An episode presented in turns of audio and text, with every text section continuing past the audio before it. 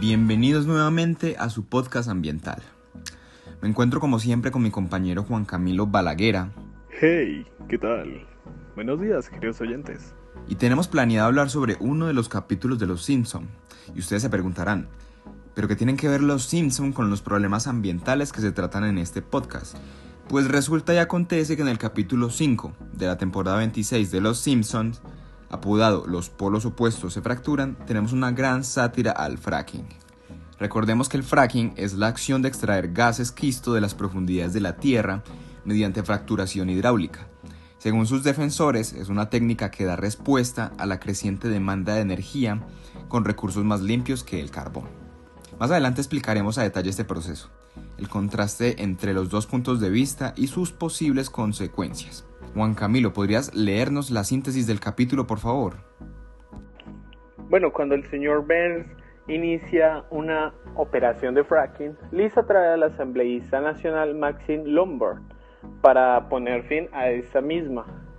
Pero luego ambos personajes, me refiero a Burns y a Lombard, se terminan enamorando. Y de por sí eso es una síntesis que de alguna u otra forma eh, eh, ignora bastante el trasfondo de, del tema de fracking, ¿verdad? Pero pues para no quitarles tanto tiempo, nos centraremos en las dos situaciones determinantes de cada capítulo.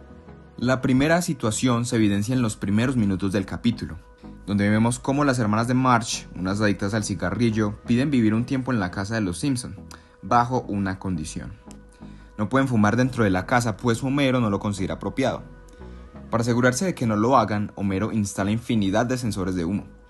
Y las hermanas en su afán de fumar entran al baño donde no hay sensores y abren la llave del agua para disimular de que tal vez están aseando, cepillando, duchando. Una vez encienden los cigarros cerca de la fluyente agua del grifo, ocurre una reacción de inflamación y todo el baño explota. ¿Por qué me parece a mí una escena determinante en este capítulo? Porque representa cómo el agua potable se ve afectada tanto por aditivos químicos como por fugas de metano, el gas que se extrae de la roca de esquisto y la ocurrencia de sismos, y cómo se convierte en un peligro para el bienestar de los habitantes a su alrededor.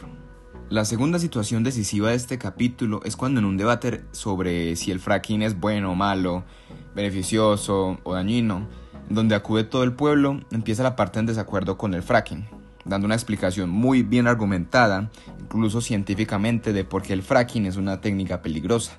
Pero solo Lisa parece apoyarla, mientras que su padre, Homero, quien está encargado de convencer al pueblo del uso del fracking, simplemente dice que aquellos que estén de acuerdo y firmen un acta para permitir el fracking en su territorio recibirán una compensación de 5 mil dólares.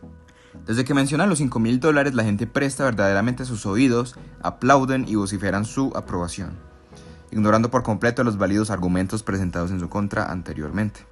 El trasfondo de esta situación radica en la ignorancia de las personas, su fácil soborno y cómo los intereses económicos pisotean los ambientales.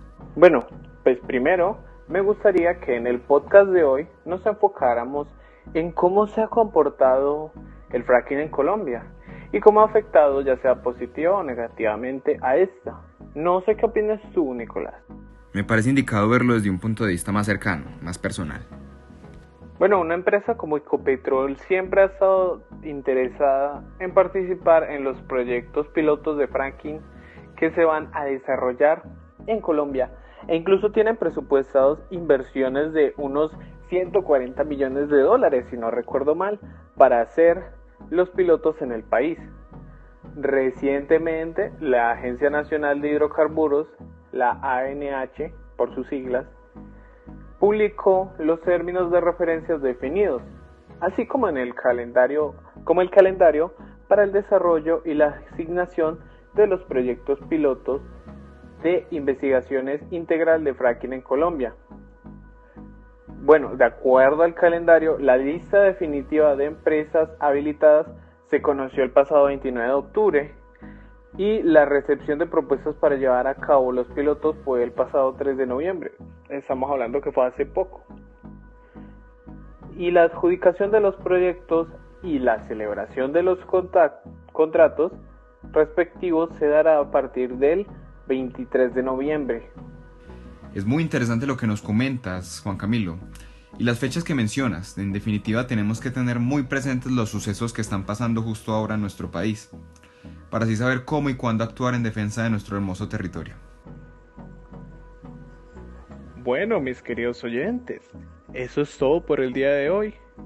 Esperemos que hayan pasado un agradable e interesante momento.